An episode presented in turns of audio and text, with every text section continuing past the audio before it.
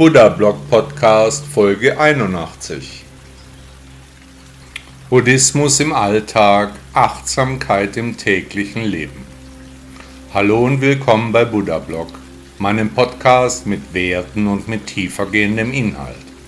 Ihr Kanal für buddhistische Themen, Achtsamkeit und Meditation. Ich bin Shaolin Rainer und ich freue mich sehr, dass Sie da sind. Von Ende August bis Mitte Ende September bin ich im Urlaub, sodass ich für eine Weile die Podcasts vom PC sprechen lasse. Ich hoffe auf Ihr Verständnis, ich brauche eine Zeit etwas Ruhe. Bitte laden Sie sich auch meine App Buddha Blog aus den Stores von Apple und Android. Viel Freude beim maschinengelesenen Podcast. Wer war Bodhidharma? Bodhidharma war ein buddhistischer Mönch und der Gründer des Shaolin-Tempels, aus diesem Grund soll hier über ihn berichtet werden. Wie bei allen historischen Persönlichkeiten werden die Geschichten von Generation zu Generation immer weiter, ausgeschmückt und lebendiger gestaltet. Bodhidharma, kurz Damo, lebte circa von 444 bis 529 nach Christus.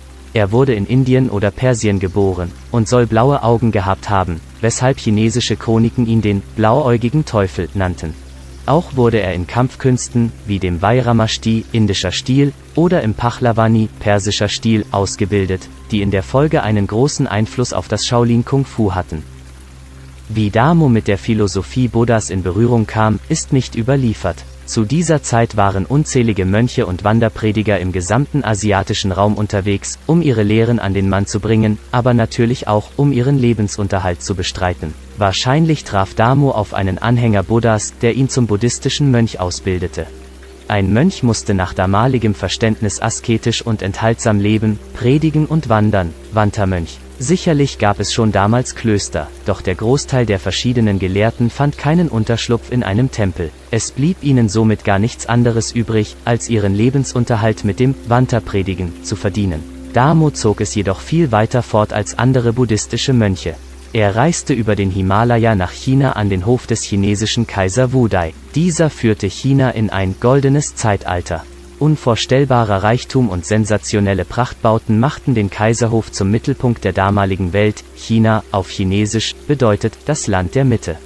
Am Hof des Kaisers hatte sich eine Tradition entwickelt, wonach indische Mönche die Lehre Buddhas missionierend verbreiteten. Die Wanderprediger waren zu einer Art Normalität geworden. Aus dieser Masse herauszustechen war garantiert nicht einfach zumal der chinesische Kaiser fest im Konfuzianismus verankert war und das buddhistische Gedankengut abgelehnt haben dürfte. Doch Damo schaffte es, den Kaiser Wudai mit seinen Ansichten zu erreichen.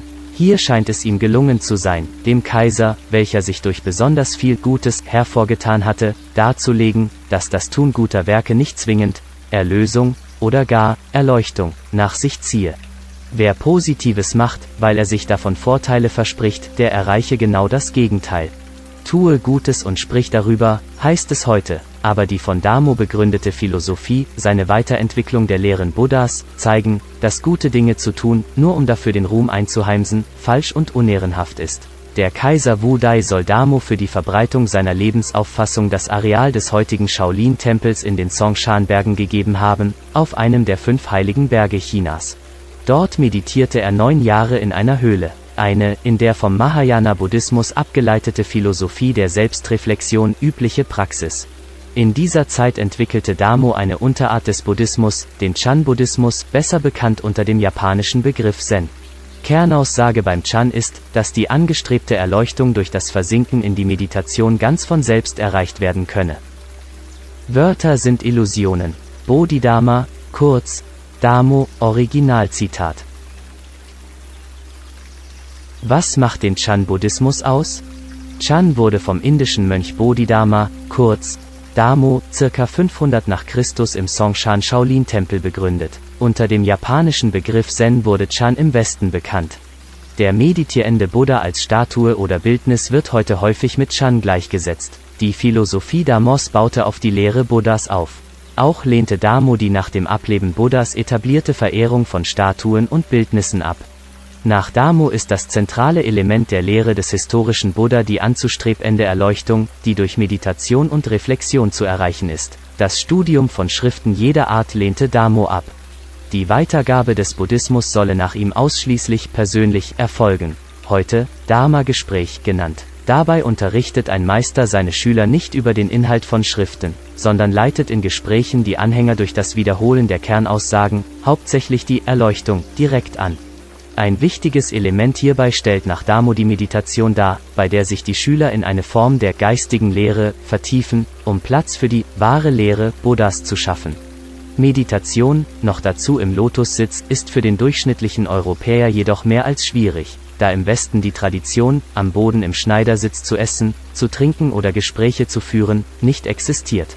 Alleine um den Schneidersitz ruhig und entspannt zu halten brauchen Westler meist Jahre der Übung, während Asiaten diese Sitzposition von früher Jugend an gewohnt sind.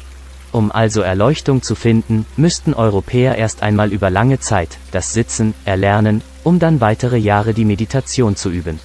Ziel sollte nach Damo die Einheit des Geistes mit der Buddha-Natur sein, die sich nur im Dasein erreichen lässt. Nach dieser Auffassung ist jeder Mensch ein Buddha, nur dass die Erkenntnis verschüttet wurde und erst wieder zu entdecken ist. Aus der Chan-Kultur des Damo entwickelten sich zwei verschiedene Schulen, die nördliche und die südliche Auffassung. Dabei setzte sich die Südlehre durch, die die Erleuchtung als ein auf einen zukommendes Ereignis versteht, während der Norden hauptsächlich auf Meditation aufbaute. Der wohl wichtigste Vertreter der Chan-Lehre war Hui Neng, ein Nachfolger des Damo. Betrachtet man die Lebensgeschichte Buddhas, so kommt man doch ins Grübeln. Der indische Prinz verließ seinen Palast, um den Sinn des Lebens zu finden. Dabei traf er mehrere bedeutende Meister, die seine Ansichten prägten und ihm eine gewisse Richtung vorgaben. Über viele Jahre meditierte Buddha jedoch ohne die Erleuchtung zu erfahren. Halb verhungert und über Monate in einer Art Trassezustand befindlich, hatte er sein Ziel eigentlich schon aufgegeben, als eine Frau ihm eine Schale Reissuppe reichte. Völlig erschöpft ließ sich Buddha an einem Bach nieder, als die Erleuchtung ihn wie ein Blitz traf. Diese Erleuchtung traf den Buddha, als er vollkommen losgelassen hatte, die Erleuchtung kam zu ihm, nicht er fand sie.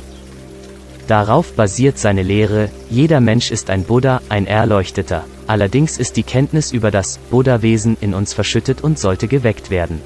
Wie können jetzt wir erleuchtet werden? Wenn uns schon die Meditation so schwer fällt. Und was ist mit den Menschen, die körperliche Defizite haben und schon deshalb nicht meditieren können?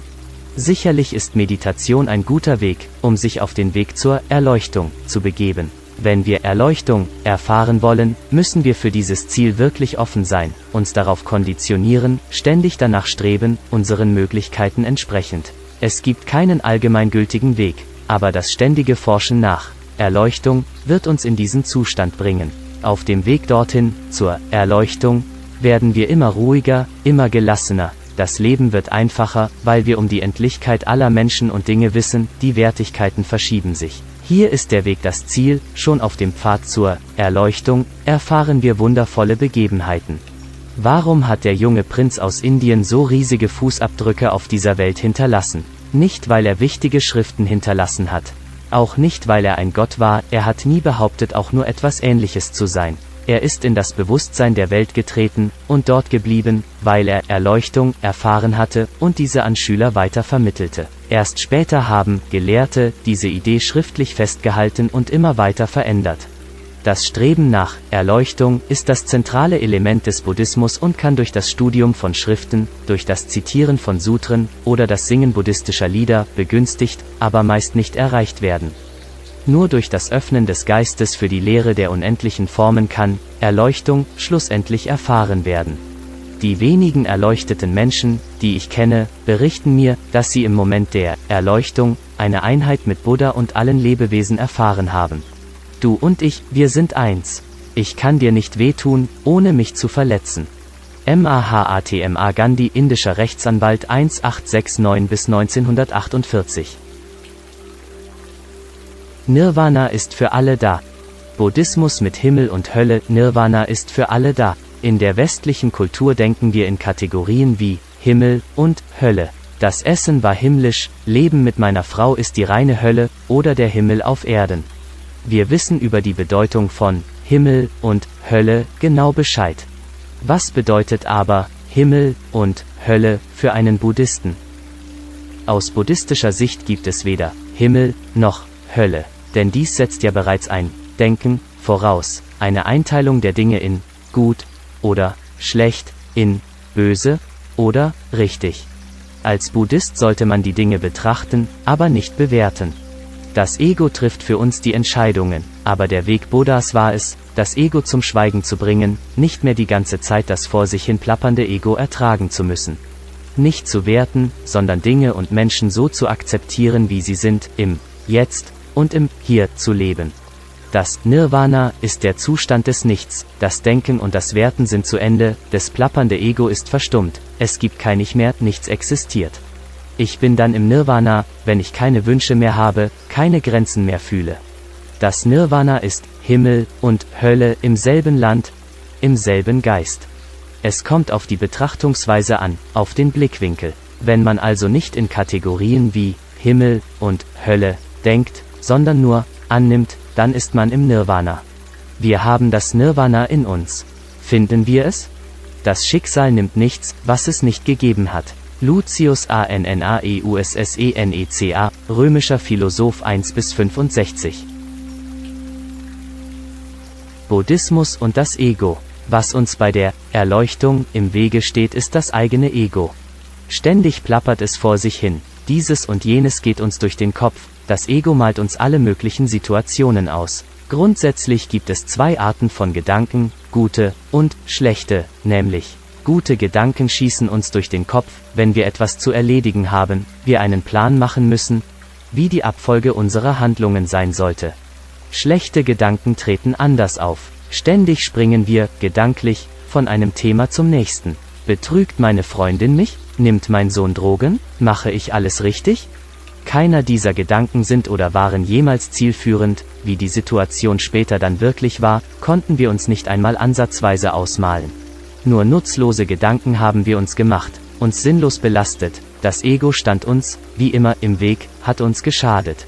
Wenn wir Erleuchtung suchen, sollten wir uns mit dem Ego auseinandersetzen, es genau betrachten und immer häufiger unter Kontrolle halten. Denn das Ego füttert uns mit schlechten Gedanken. Nur wer das Ego unter Kontrolle halten kann, der wird wenigstens in die Nähe der Erleuchtung kommen. Hier sind sicherlich noch weitere Schritte, Prozesse und Übergänge nötig, der richtige Weg beginnt auch nur mit einem kleinen Schritt. Beobachten Sie Ihre Gedanken, gehen Sie jedem einzelnen Gedankengang nach, prüfen Sie ihn auf Sinnhaftigkeit. Und wenn der Gedanke keinen Sinn ergibt, dann stecken Sie ihn in eine spezielle, mentale Schublade. Wenn dieser Gedanke, oder ein ähnlicher, wieder in Ihrem Gedankenpalast auftaucht, dann schieben Sie ihn sofort weg in besagte Schublade. Im Laufe der Zeit werden Sie immer mehr Übung darin erlangen, Ihre Gedanken zu prüfen und einzuordnen. Gehen Sie nur den Gedanken nach, die etwas bringen, hätte, hätte, hätte, oder, wenn, wenn, wenn, bringt nichts und kann weg. Wer einmal sich selbst gefunden hat, kann nichts auf dieser Welt mehr verlieren. Stefan Zweig, österreichischer Schriftsteller, 1881 bis 1942. Buddhismus und die Götter. Seit frühesten Zeiten beten die Menschen zu den verschiedensten Göttern. In den Höhlen unserer Ahnen finden sich Götzenstatuen, Figurinen und religiöse Devotionalien. Immer ging es darum, zu einem Gott zu sprechen. Beten war immer schon das Reden mit einer höheren Instanz. Im Laufe der wechselvollen Geschichte gab es tausende von Göttern, oftmals ähnelten sich die Gottheit sogar, wiederholten sich die Charaktere und Eigenschaften, zum Beispiel die verschiedenen Meeresgötter. Oftmals standen sich Heere in Kriegen gegenüber, die jeweiligen Priester haben für den Sieg ihrer Truppen gebetet. Götter kamen und Götter gingen, ganz nach dem Zeitgeist und dem Geschmack der Menschen. Man kann auch zu einem Fischkopf beten, wenn man nur daran glaubt. Der Buddhismus unterscheidet sich hier vollkommen. Es geht nicht um die Suche nach einem Heilsbringer, einer Figur von außen, sondern um das Streben nach Erleuchtung. Die Lösung hierfür liegt nach Buddha in uns. Kein Gott, keine Person. Niemand kann uns diesen Zustand bringen, nur wir selbst können danach suchen, in uns, nicht außerhalb. Vom historischen Buddha scheint dieses Zitat zu stammen. Welchen Sinn hat es, zu Göttern zu beten? Ist es nicht töricht zu glauben, dass ein anderer uns Glückseligkeit oder Elend verschaffen kann? Wenn man zu Gott spricht, ist man religiös. Wenn Gott mit einem spricht, ist man irre. Dr. Gregory House, fiktiver Arzt in einer US-Fernsehserie. Der rechte Lebenserwerb. Der rechte Lebenserwerb steht auch im Buddhismus im Fokus der Lebensführung. Doch was ist rechter Lebenserwerb? Ich kenne Menschen, die haben viel Geld geerbt. Seitdem haben sie nicht mehr gearbeitet und sind über alle Maßen gelangweilt, beschäftigen sich mit Nebensächlichkeiten, gehen shoppen, vergeuden ihr Geld für Luxus, Amüsement, Alkohol und Drogen. Sie sind meist schlecht gelaunt, haben keinen Antrieb und definieren sich nur über materielle Dinge. Dann kenne ich andere Menschen, die, trotzdem sie fleißig arbeiten, nie wirklich Geld haben, aber immer gut gelaunt sind, stolz in ihre Arbeit legen, pflichtbewusst und pünktlich auftreten. Generell ist zu sagen, dass rechter Lebenserwerb aus einer Einkommensquelle stammen muss, die nicht zum Nachteil oder zur Unterdrückung anderer führt. In der heutigen Zeit ist es allerdings sehr schwer genau abzugrenzen, was anderen Menschen oder Lebewesen schadet und was nicht. Der Metzger, der am laufenden Band Tiere schlachtet, um damit die Menschheit mit Essen zu versorgen, schadet er anderen Lebewesen, oder führt er nur die Arbeit für die Allgemeinheit aus? Der Rechtsanwalt, der schuldige Straftäter verteidigt und für sie einen Freispruch erwirkt, schadet er den Menschen? Der Politiker, der Dinge tut nur um wiedergewählt zu werden, was ist mit ihm? Meine Meinung ist, dass jeder Mensch für sich selbst am besten weiß, was er tut, welche Konsequenzen seine Handlungen für andere Menschen und Lebewesen haben. Jeder sollte seine Arbeit selbst bewerten, fair sich eingestehen, was er tut. Als Buddhist sollte man sich darüber klar werden, dass es kein Schwarz und Weiß geben kann, auch nicht bei unserer Arbeit. Alles ist grau. Nur gut gibt es nicht, auch nur schlecht ist nicht möglich. Wenn man Bilanz über sein Tun zieht, dann sollte die gute Seite überwiegen. Man sollte versuchen, hauptsächlich Gutes zu tun.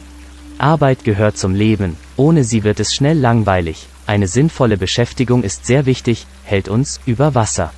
Persönlichkeiten werden nicht durch schöne Reden geformt, sondern durch Arbeit und eigene Leistung. Albert Einstein, der bedeutendste theoretische Physiker der Wissenschaftsgeschichte, 1879 bis 1955. Je mehr Vergnügen du an deiner Arbeit hast, umso besser wird sie bezahlt. Mark Twain, amerikanischer Schriftsteller, 1835 bis 1910. Erleuchtung, der zentrale Punkt. Erleuchtung und Buddhismus. Was ist der zentrale Punkt im Buddhismus? Wie in allen Religionen gibt es unzählige Verhaltensregeln im Buddhismus. Einige gehen auf den historischen Buddha zurück, andere wurden später von Mönchen oder Gelehrten verfasst. Nach meiner Auffassung ist Buddhismus keine Religion, sondern eine Philosophie. Der zentrale Punkt in der Philosophie Buddhas ist das Streben nach Erleuchtung, das Finden des eigenen Ichs unter der meist verschütteten Persönlichkeit. Anders als bei anderen Weltreligionen steht im Buddhismus dieses wichtige, zentrale Element, die Erleuchtung, absolut im Vordergrund. Die Regeln, auch die von Buddha persönlich verfassten, stellen nur Bausteine auf dem Weg zum Erwachen dar. Warum wurde der indische Prinz Siddhartha Gautama so bekannt? Was machte seine Lehre so anders als die Lehren der anderen Religionsstifter? Seine friedlich meditierende Statue steht in jedem zweiten Haushalt, seine Bilder verkaufen sich blendend, aber was wissen die Menschen im Westen von ihm? Wenig ist bekannt, schlicht und einfach. Das Bild eines meditierenden Buddha stimmt die Menschen friedvoll, Buddhismus wurde als eine Art Zweitreligion angenommen. Für die Menschen, die ein Interesse an der Weltanschauung des historischen Buddha haben, ist es an der Zeit, das zentrale Element aus seiner Lehre zu betrachten. Erleuchtung. Was ist das, wie funktioniert das, wie kann man sich damit beschäftigen? Erleuchtung ist ein Aha-Moment, der winzige Augenblick, in dem man die Welt, das Universum und sich selbst versteht.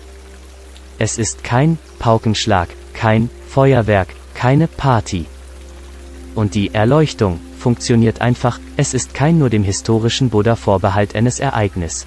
Buddha sagte, dass in jedem Menschen, Tier oder Lebewesen die Erleuchtung schon liegt, sie müsse nur gefunden werden. Und das ist zu 100% richtig. Die Erleuchtung liegt in uns, wir müssen sie nur für uns entdecken. Erleuchtung können wir erreichen, indem wir uns intensiv mit dem Thema beschäftigen, Erleuchtung als eine gute Freundin oder einen guten Freund sehen, sie wie unsere erste große Liebe betrachten, an die wir immer und gerne denken, häufig und intensiv, indem wir uns frei machen für die Suche nach Erleuchtung, in uns, keine Person wird sie uns geben, Buddha war ein Führer, ein spiritueller Reiseleiter, er sagte wir sollen nicht zu ihm beten, sondern nach der Erleuchtung suchen. Gebt mir einen festen Punkt, und ich hebe die Welt aus den Angeln. ARCHIMEDES, griechischer Mathematiker, 287 bis 212 V, CHR. Buddhismus und der Hass. Auch Buddhisten können hassen. Wer nicht hasst, kann auch nicht lieben, Hass und Liebe sind nur die zwei Seiten einer Münze. Aber woher kommen diese starken Gefühle, wie können wir sie steuern, kontrollieren, für uns nutzbar machen? Hass ist ein Urgefühl. Er entsteht hauptsächlich gegenüber Menschen. Aber auch Dinge können wir hassen. Ich hasse Weihnachten, ich hasse rote Grütze. Viele Menschen empfinden Hass gegenüber Hunden oder Katzen, selbst gegen Worte wendet sich ihr Hass. Besonders aktuell sind Hassrede im Internet, Hass gegen andersdenkende Personen, Verachtung und Abscheu paaren sich mit aggressiven Gedanken. Meist gibt es einen Auslöser für Hass, etwa eine Situation in der Vergangenheit. Oftmals ist uns aber gar nicht mehr bewusst, warum wir hassen. Wenn wir eine derart tiefe Emotion wie Hass empfinden, lohnt es sich meist, dieses Gefühl zu erforschen. Begeben Sie sich in eine solche Hasssituation und versuchen Sie, die Beweggründe in der Tiefe Ihres Ichs aufzuspüren. Analysieren Sie für sich selbst die Umstände, die zu diesem Gefühl führen, welche Begleiterscheinungen sind dabei wichtig, in welcher Umgebung tritt das Gefühl auf, können Sie eine Verbindung zu anderen Umständen erspüren? Und was ist, wenn Sie dem Hass nachgeben würden? Gehen Sie diesem Gedanken in einer Art Spiel einmal nach. Versuchen Sie für sich herauszufinden, an was diese Emotion gekoppelt ist, welche Umstände das Gefühl verbessern. Als Buddhist sollte man sich darüber klar sein, dass man hassen kann so wie jeder andere Mensch auch. Nur sollte man mit dem Hass umgehen können, ihn steuern, leiten und egalisieren. Wer seinen Hass im Griff hat, ist auf dem Weg zur Erleuchtung wieder einen Schritt weiter gekommen. Wisset, die euch Hass predigen, erlösen euch nicht. Marie von Ebner-Eschenbach, österreichische Schriftstellerin, 1830 bis 1916 hat Ihnen der maschinengelesene Podcast gefallen? Danke, dass Sie Buddha Blog hören. Ist Ihnen aufgefallen, dass hier keine Werbung läuft, dass Sie nicht mit Konsumbotschaften überhäuft werden? Möchten Sie dem Autor dieses Blogs für seine Arbeit mit einer Spende danken? Unterstützen Sie mich. Beteiligen Sie sich an den umfangreichen Kosten dieser Publikation. Tausend Dank.